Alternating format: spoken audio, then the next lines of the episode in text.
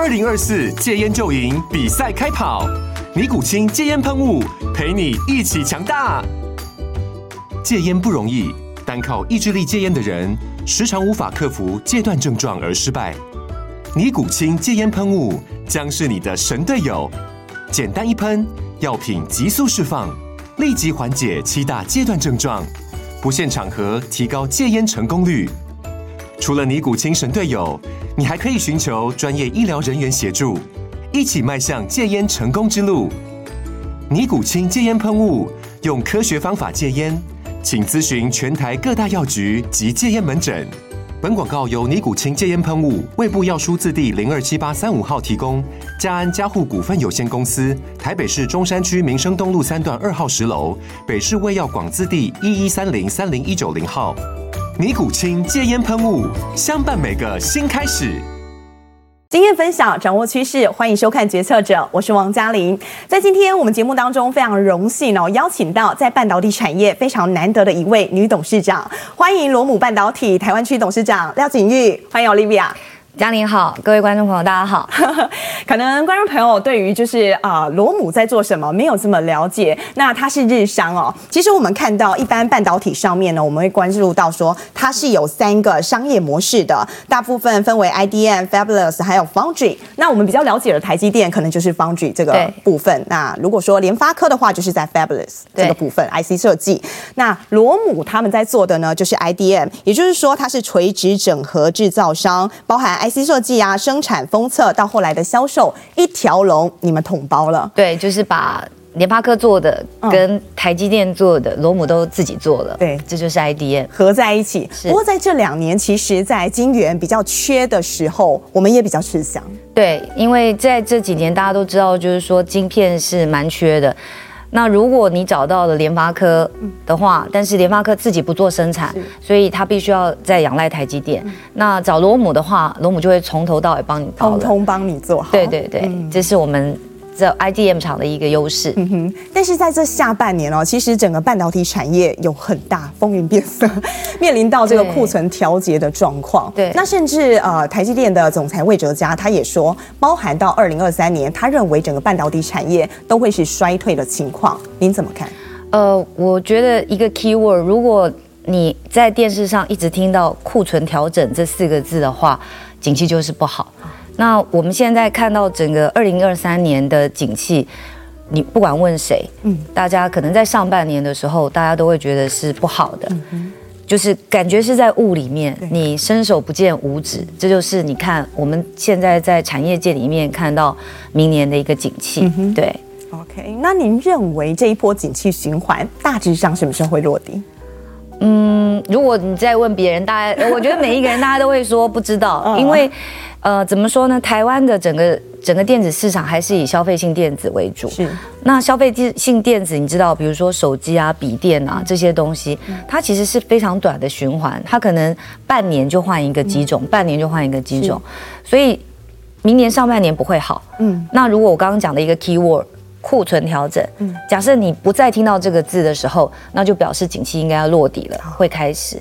那我觉得另外一个 key word 是，就是新案的开发。我们现在看到就是说，很多的厂，我们的客户，嗯，他们是不开新案的，也就是说，他先把他自己的东西卖掉之后，他才告诉你说，哎，那我们准备开一个新案子，那我们再来谈。现在其实很多客户是不谈新案，嗯，所以如果要看景气落底，我觉得应该有两个，就是新案开发跟库存调整没有了，那这个时候景气大概就会比较好，嗯，但至少我觉得到明年的六月底之前，应该是不太会好，可能要等下半年了，对对对，但是啊，我们说到这个景气循环终究是会过。这个库存调节总有一天会消化完毕的。是，那您怎么看下一波的融景？如果说以半导体来讲，哪一块会是下一个融景比较大家关注的？会是车用还是第三代半导体？车用它是个应用端，就是说，呃，未来几年应该长期都会被看好的。第一个就是电动车，对。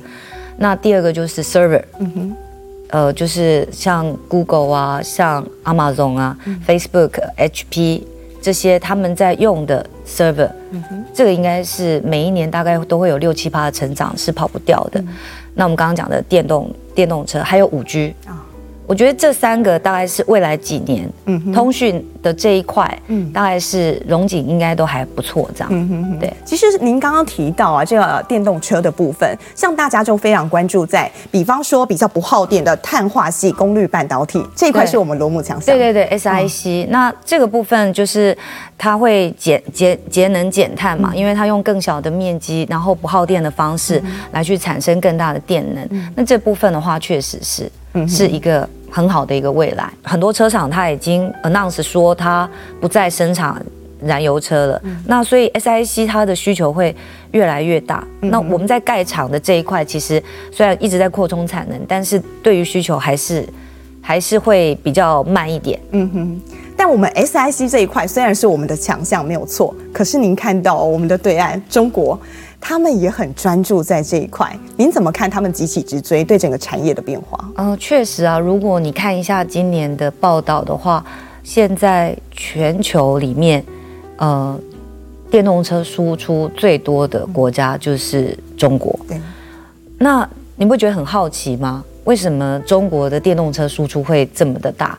是因为就是这几年疫情的关系，还有个整个就是供应链的不足。的关系，其实像美美国的车厂或者是欧洲的车厂，他们没有办法去完整的从全球拿到足够的晶片。但是中国本身它有一个充分的一个供应链，让他自己的电动车可以在他自己的电动，就是在电动车市场里面能够呃自给自足，自自己制造的还还不错，量也够。但是有一个状况就是说。中国的电动车它有一个特色，就是它的价格是很低，利润也很低。那在这样子的情况之下，可能有时候是为了要抢量而先去攻这个市场。那当晶片的整个供应开始变得比较 OK 的时候，全球的晶片开始供应 OK 的时候，其他的美国市场、美国的车厂、欧洲的车厂、日本的车厂也开始足以提供的时候，那这时候中国的车厂、电动车厂会不会像现在这么好？我觉得是有有问号，要打个问号。呃，而且大家其实会比较喜欢，特别是车子嘛，大家会取取重于品牌，所以我觉得中国的车厂是不是未来也会这么好？我我其实是。比较有问号，比较先保留一些的，对对对。但是现在看到这个地缘政治，大家不容忽视哎，因为美中科技战之后，大家把这个地缘政治的议题拉得很高。那您看，像中国，他现在也想要自己做自己的事业体，可是像其他的国家，以前大家都比较专注做自己的事情，但现在地缘政治变得是不得不去面对的问题。像台积电这两天他们也到了美国去凤凰城，那接下来他也要到日本的熊本去设厂。您怎么看这个地缘政治？对整个产业的变化，我觉得这对台商来讲是一件好事。那您可以看到，就是说，比如说十年前、二十年前，其实如果我们讲到台湾的电子厂，大概都是觉得它就在中国，嗯，没有在其他的地方。是。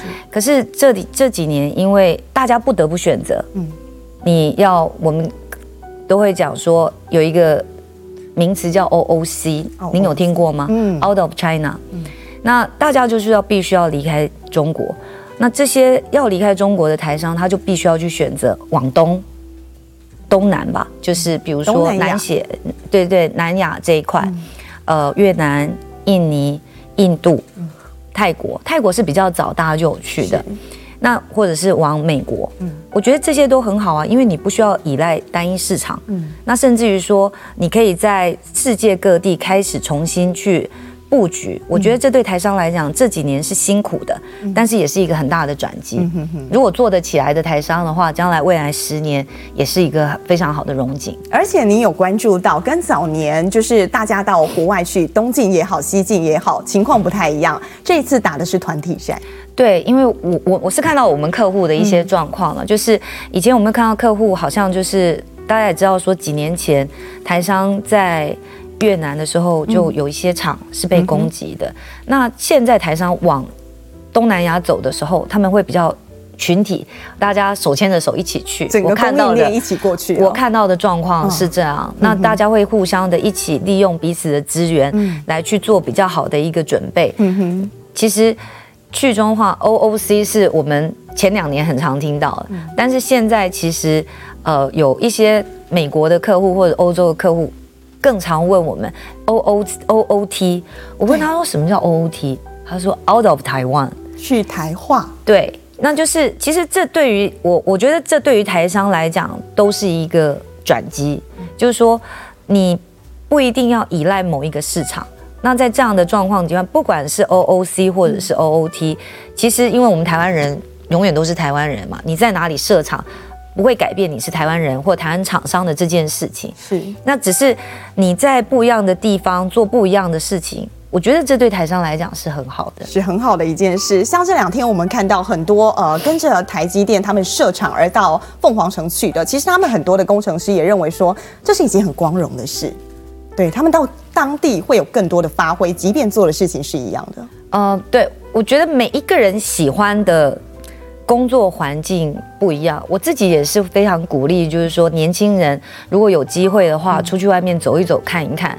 我自己也是在日本工作过四四年才回来，那但是我最后也是觉得，哎，这里是我的家，我想要回来。但是在日本的读书跟工作的经验，也让我觉得，哇，原来看到的。世界是不一样，会让你眼界不一样。对对对，欧总，那您怎么看哦？这几年科技业其实抢人才抢得很凶，不管你库存调节或是景气多差，科技人才的流失这一块，你觉得在地缘政治的变化之下，台湾应该要怎么样留住人才？我觉得就是说，就是我我觉得这是大家的一个偏好啦，嗯、就是说台商第一个呃会台湾的厂商第一个会比较让人家诟病的，就是说，哎，我的薪水好像。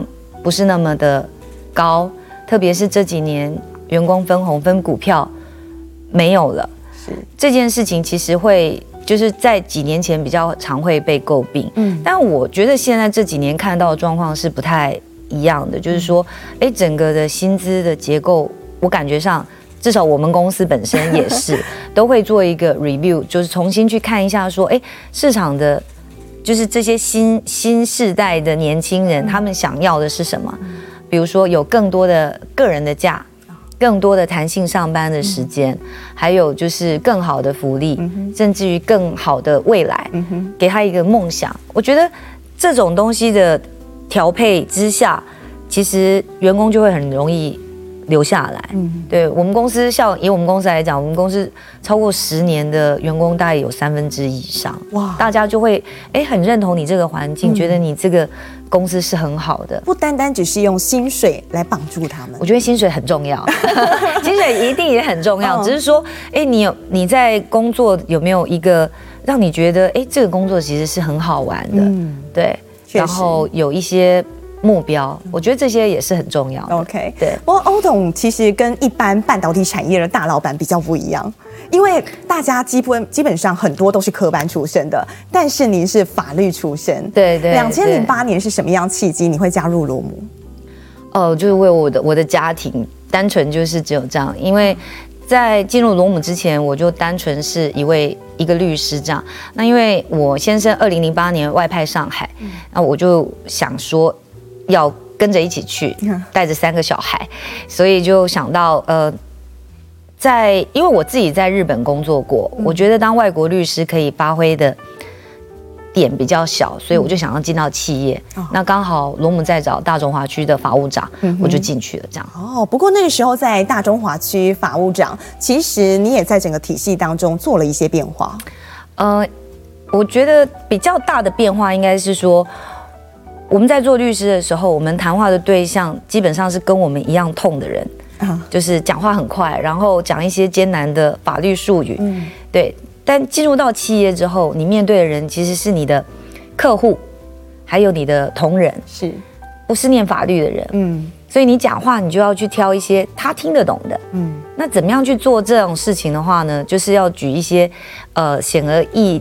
懂的例子来告诉大家应该是怎么样做。嗯哼，我觉得，呃，在做法务长的这段期间，让我比较能够知道说，哎，企业是怎么样在运作，然后一般人是怎么样在想法律。这个这个就会蛮好玩的。你选择的其实还不单单是一般的企业，像半导体产业，它的门槛是比较高的。刚进来应该也有很多术语会有一点面临到，哎，你可能需要去多做一些了解。你应该也花了很多心思。对，但是因为我们以前在做律师的时候，嗯、其实也都一样。我们接某一个新的案子，我们就要花在很短的时间内去了解这一个嗯企业这个案子在做什么。那我以前其实专门在做并购跟专利，嗯那就是在这一块上面，其实我觉得挑 keyword 去了解，哎，我应该要了解什么，然后把它吸收进来。嗯哼。对我来讲不是太困难的事情，但是如果很专业的，比如你问我说这个原理是怎么做的，嗯，我可能就没办法回答。那个是真的是术业有专攻，他们真的是比较深一点的。但是后来啊，我觉得比较不容易的是，你从一位法务长，但后来你获得了你的长官的肯定，你后来做到罗姆台湾管理部的总经理。对对，您觉得你从这么多优秀的同仁当中脱颖而出的理由是什么？鸡婆。就是我在做法务长的时间，我都帮我的那时候的董事长做很多的不一样的 project。比如说，他要写给总公司的报告，也是我帮他写。然后他会问我说：“哎，你觉得公司里面应该怎么样改善？”我就会认真的去告诉他说：“我觉得怎么样做。”比如说，我们那时候建了我们公司的职工福利委员会，嗯，还有就是导入一些 SOP，帮他去做这些事情。那久而久之，老板就会觉得说：“哎，你好像不是只有会法律这件事情，嗯、你还会其他的。”那在有这个缺的时候，他就想到我。你觉得你那个出发点，鸡婆的出发点，是因为想升职吗？还是你发自内心就想做这些事？我其实真的没想升职，就是发自内心，我就觉得这些事情应该要做。嗯，对。但是因为你本身也不是半导体相关的。这个专业出身的，后来您升到那个职位的时候，你认为你用什么来说服你的同仁跟着你的步伐一起前进？你说变董事长之后吗？是，呃，因为我在在罗姆，其实一直在我升董事长之前，我已经待十年了，嗯、所以其实同仁们都认识我。嗯、那我们在董事长这个位置，其实技术当然没有办法。很懂，但是最主要的是你要怎么样去做整个公司的决策。嗯，比如说你要决定是要攻哪一个市场。嗯，台湾有这么多的应用市场，你刚刚讲的车用，嗯，然后你刚刚我们面板还有笔电，嗯，这些东西很多。是，但是我们要决定攻哪个市场，其实是董事长要决定。嗯，那台湾其实纯车用的市场是不多的。嗯，那。我们要怎么样去做？说，哎，台湾最大的市场是什么？一定是笔电。是。那我们要怎么样随着这些笔电厂的脚步去做我们下一个十年的规划？嗯，这就是董事长要去做的事情。对。那通常像你曾经说过一句话，在媒体上我有看到，你说你从来没有卖过一颗金元，然后你也没有当过业务。没有，在这段期间，你怎么样率领你的同仁跟着你一起走？其实我觉得是困难的，因为你要做决策，你当然也要相信他们的专业。你都会怎么样跟他们充分做讨论？呃，我记得我第一年刚做进来，嗯、呃，当董事长的时候，我教先要求大家写一个年度计划。哦，每一个我的 sales 的 manager 写年度计划，每个人都要写。每个人，我们有十个 manager，、嗯、每个人都写。写完之后呢，我就花一个小时跟他 review。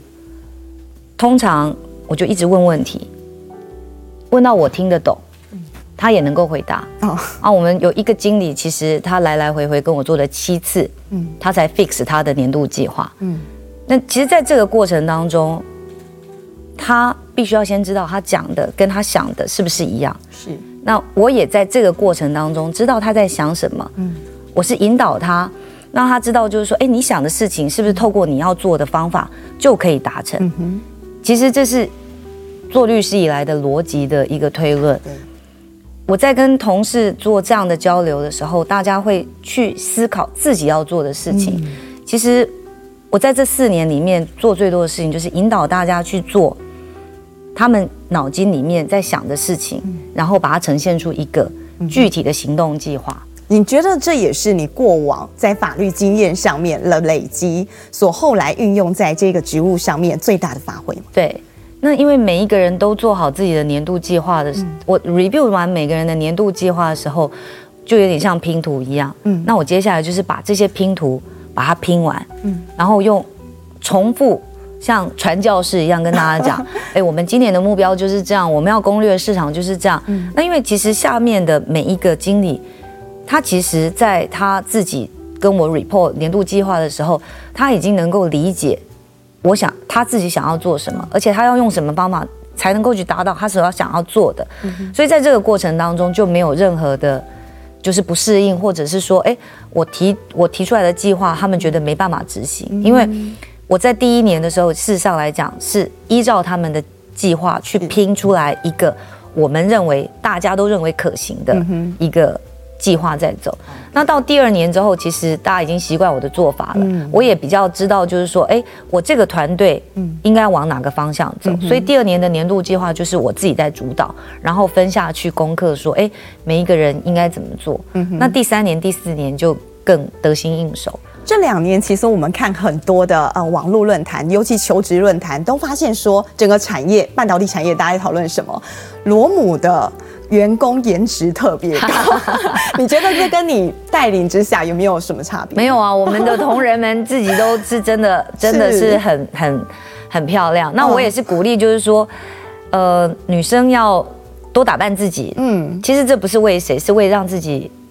很开心，这样是对，嗯，在这个产业当中，你有没有比较收一点？因为这个产业很多都会是面对的，大部分绝多数都是男性。你觉得在打扮上，你有没有刻意让自己啊、呃、变得比较看起来比较专业，或是往哪一个方向靠近？没有哎、欸，我都很做自己，就是呃，尤其这几年我很少在穿套装，嗯哼，也很少就是穿非常非常的正式，嗯，对，因为其实。面对的这些工程师们，大家其实都在比 K 九的哦。但我我我喜欢做自己，就是哎，我今天是这样的心情，我要穿这样的衣服，然后让自己看起来很有自信，很开心。这样你每一天都会觉得蛮好的。我觉得欧董在这个职场上，你可以一路这样做，然后做到最高的这个职位，真的很不简单。尤其是在日本的这个企业里头，嗯，因为其实即便到了现在二十一世纪，其实男女不平等这件事情还是存在着。我们有几个数据，哦像是这一些我随便网络上找的一些报道，比方说 BBC 它这一篇报道，它就提到说，很多的日本妇女她在辞职之后，大概有百分之六十。就真的是在家照顾小孩，然后日本的企业，他们甚至提到说，呃，大概在管理阶层，女性只占十个 percent，大概一成左右。您自己有感觉到吗？我我觉得日本的整个的文化是跟台湾不一样的。嗯、那您刚刚讲的这种情形，我觉得也不否认。事实上来讲，常常呃很多时候开会就只有我一个。女生这样，嗯，对，那这个部分其实还是是有的。日本的社会就是比较倾向，就是说女生如果结婚之后，嗯，待在家里照顾小孩是比较好的。你觉得原因是什么？已经到了现代这个世代，二十一世纪了，我没有办法帮日本女性说话，嗯，但如果说呃。先生的薪水是够足以支撑一家人的生活的时候，嗯、其实我觉得这也是蛮不错的一个选择啊。哦、那他们自己其实也是，就是可能互相影响，互相去做。嗯、那另外一个，他们的公立幼稚园也很少。是，当你要到小孩子要就学的时候，谁要帮你带小孩？嗯那很多的家长就是选择做出一些取舍，对对。那如果拉回到我们台湾呢？你身为一个女性的高阶经理人，那您怎么看？就是台湾的这个就业市场对于女性的这个角色？我觉得以一般的台湾的企业来讲，其实不太，我自己没有觉得啦。那我周围的朋友、企业朋友也告诉我，他们都没有男女不平等。这件事情，嗯、我自己的公司也不会。当然，一半也是因为我自己本身是女性。嗯哼，对。所以你觉得这些年，至少你在罗姆的这些年，你没有感受到这个性别对你带来的任何不便利性？其实，因为半导体它大部分都是男生，对，我没有觉得对我不方便，反而是比较有优势的地方，因为我都可以一直问人家，就是说，哎，这个到底是怎样？那人家就想啊，反正你不懂，哎，那就。那就是我学习到，就是我的，所以蛮多的前辈啊，或者是呃好朋友，愿意教我很多半导体的知识啊，或者是这个业界的一个状况啊，啊，那对我来讲，这个工作就是一个加分。嗯那在公司的内部，其实我也觉得还好。对，其实其实有时候这个就是看个人怎么样运用，你的身段够不够软，那你可以帮你的劣势化成优势。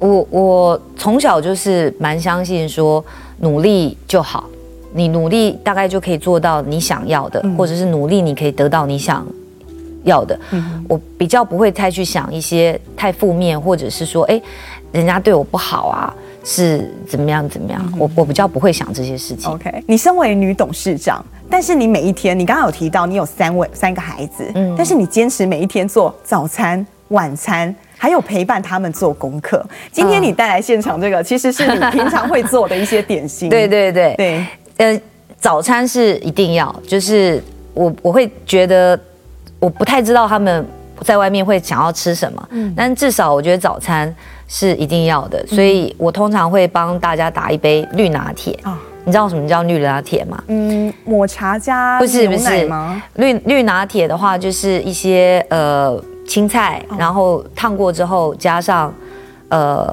坚果，嗯，然后水果打的饮料就叫以前比较难听叫精力汤。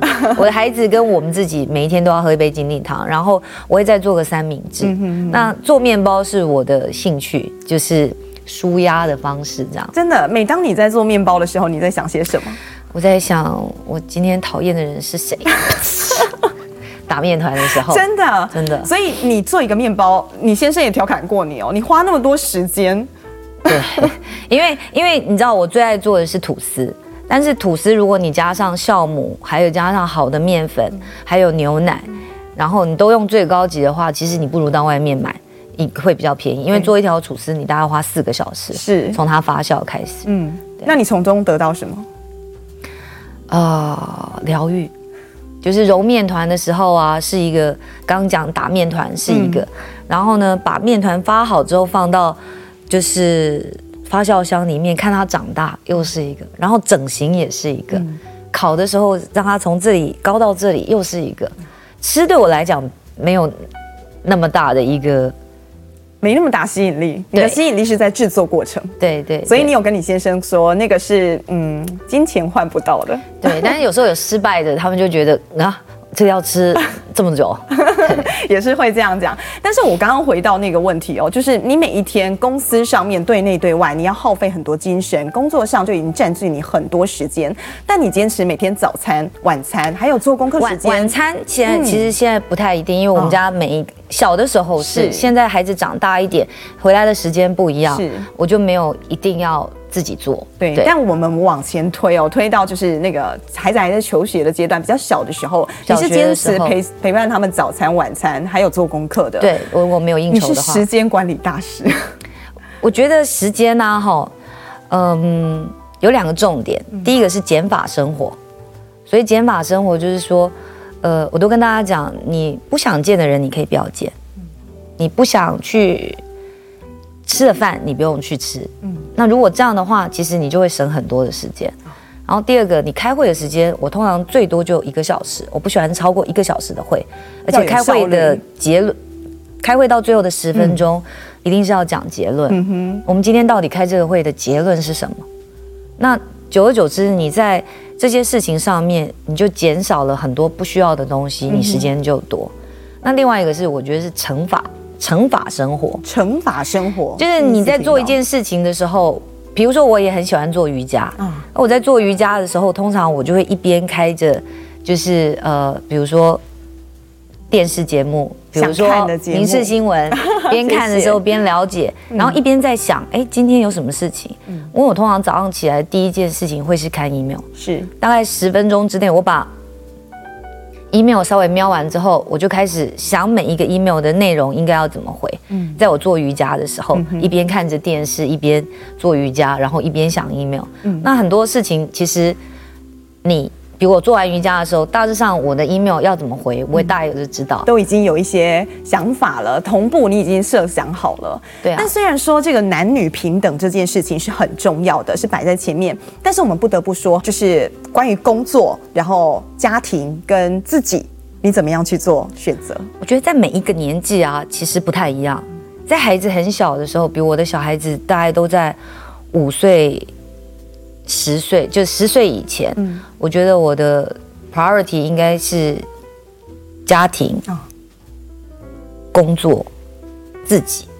但现在我的小孩都在青春期，我觉得最好的相处就是大家保持距离。所以我现在的呃 priority 是自己、工作，然后小孩哦，类似这样。其实早年那时候你已经有三个孩子了，但是你还在从事法律相关的工作。对。但那个时候你也不否认你是一位工作狂。应该是说，我的孩子生之前，我是一个超级工作狂。我大概除了睡觉，睡觉还可以分段，就是因为我们大概一天可以工作十六个小时左右，然后十六个小时，剩下的时间就是睡觉，然后那一段时间确实是，但我自己生了孩子之后，我就孩子就是我的第一顺位，在那时候。后来您决定要改变你的工作形态啦，然后比较重心放比较多在家庭，其实跟你三个孩子有很大关系。哦，对对对对对对。嗯哼，孩子也改变了你的生活的一些排序，是，嗯哼，因为，嗯，怎么说呢？因为我我的老大他是就是因为我太认真工作的关系导致早产，嗯、所以我对对这个孩子一直有有一些亏欠。那接下来我怀老二的时候，我就觉得我不能够再早产了，所以我就不上班了，专心的顾他我的老大，然后再加上专心的生。老二这样，嗯哼哼，然后像这一张图就是老二，对，女儿画的。对，我的老二是一个很很可爱的、很敏感的天秤座的小女生，这样。那她画的就是她的我们全家人这样子。嗯哼，因为我也想要来跟你玩一个小游戏，就是我们稍微抽个卡。有时候啊，你在面对到一些职场还有你家庭的一些抉择的时候，我觉得你应该会。站在人生十字道路上的那种感觉，你得做一些选择。来，你抽，帮我们抽一下这个题目。OK，很好奇欧董会有什么样的反应？把它打开。三，Space 三，三是您的幸运数字吗？哦，oh, 我不知道哎。OK，三你把它撕开来，从中间撕开来。没关系，来，我来，我来，我来帮你试试。三号，你不工作的时候喜欢做些什么？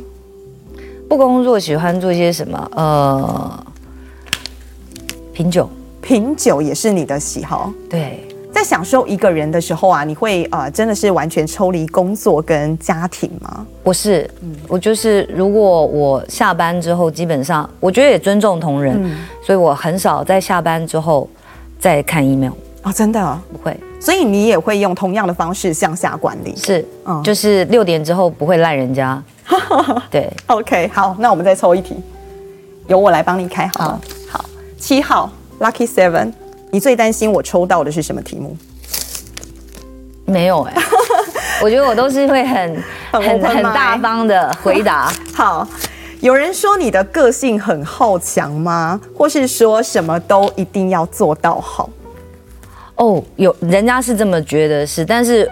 我的名言就是先求有再求好。我不是，我只要一件事情，我可以先做六十分，我就会够了。你的同仁，你也可以接受这样的模式？不是哦，因为我不喜欢不决定，嗯，所以我觉得应该要先去进行，从中再修正，这样是比较好的。哦，所以你在做抉择的时候，其实都是蛮明确、蛮快的。对。OK，对，这也是你的人生。只有一件事情很慢，嗯，就是点菜。点菜很慢，为什么？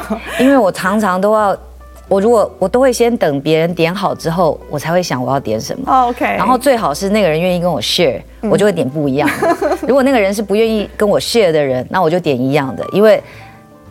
东西来我都会觉得别人的比较好吃。那今天非常感谢您跟我们玩了这个小游戏。其实我也想问一下欧董哦，因为你，我觉得我相信很多你的下属或是你的同业，可能都会很好奇，想问你：假设今天是一位女性的职场工作者，她跟你一样，也有家庭，也有也面临到得要啊、呃、生小孩这样的阶段了，你会给她什么忠告？我会跟她讲，生了再说。对，因为现在大家就是想太多了，没办法去，呃，决定要不要结婚，决定要不要生小孩，嗯、所以我觉得那是一个很美好的事情，就是孩子生出来之后，呃，他会跟你有很多的互动，然后你会发现说，哎，有你 DNA 的一个孩子在你的旁边，然后跟着你一起成长，你会看到他在调整你自己。嗯，我觉得这是一件很美好的事情。OK，好，那我们回到罗姆半导体哦。其实您在罗姆半导体，他们是啊、呃、由日本总公司来任派的。是，那四年的期间，你希望把罗姆半导体带到什么样的阶段，或是你阶段性？呃，我刚好今年就是第四年结束嘛，嗯、那蛮好的。我们从第二年开始就一直做第一名，就是呃每一年都有超过百分之三十以上的成长。嗯、我觉得另外一个，我把整个未来十年该做的一个市场的目标跟要做的产品，也跟我的同仁们达到共识，讨论出来，也让总公司可以认可。我觉得这蛮好的。这四年是。很美好的四年，跟同仁们一起打仗过来。OK，那如果说在一个人的职业当中，你未来会有更多、更多的惊奇让大家看到嘛？对啊，其实不设限的，不设限啊。其实人生有很多的、嗯、很多的一个一个选择，对啊。我年轻的时候也觉得我应该要当主播，对，是那个这个是就是人生很好玩，你要走的路不见得你是你当时想要走的，但是比如说哎，今天我就有机会来这边跟你一起聊，我也觉得蛮好的。嗯、OK，圆一点一圆了一个梦。OK，好，今天非常谢谢 Olivia 来愿意跟我们无私的分享你这么多的故事，那也带给观众很多的感动。没有，谢谢，谢谢你，真的谢谢你，谢谢。谢谢好，决策者，我们下周见。